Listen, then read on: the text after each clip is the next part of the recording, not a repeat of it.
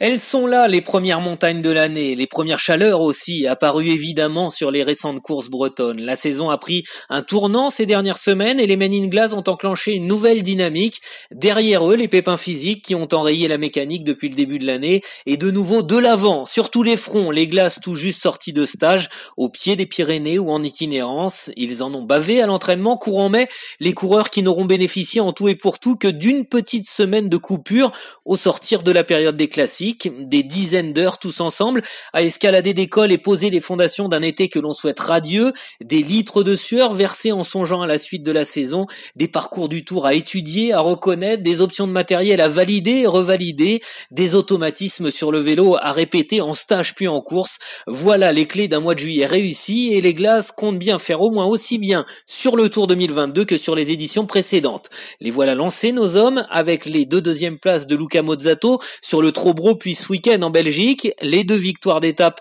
et le maillot jaune sur l'Alpizère Tour et le très beau comportement collectif des troupes en Mayenne. Ça va vite, ça monte en pression, ça ferraille sur tous les fronts, coups de serré, idées claires et corps affûtés, les athlètes sont prêts. À un mois des championnats nationaux et du grand rendez-vous de Copenhague, on peut l'affirmer, les voyants sont au glace.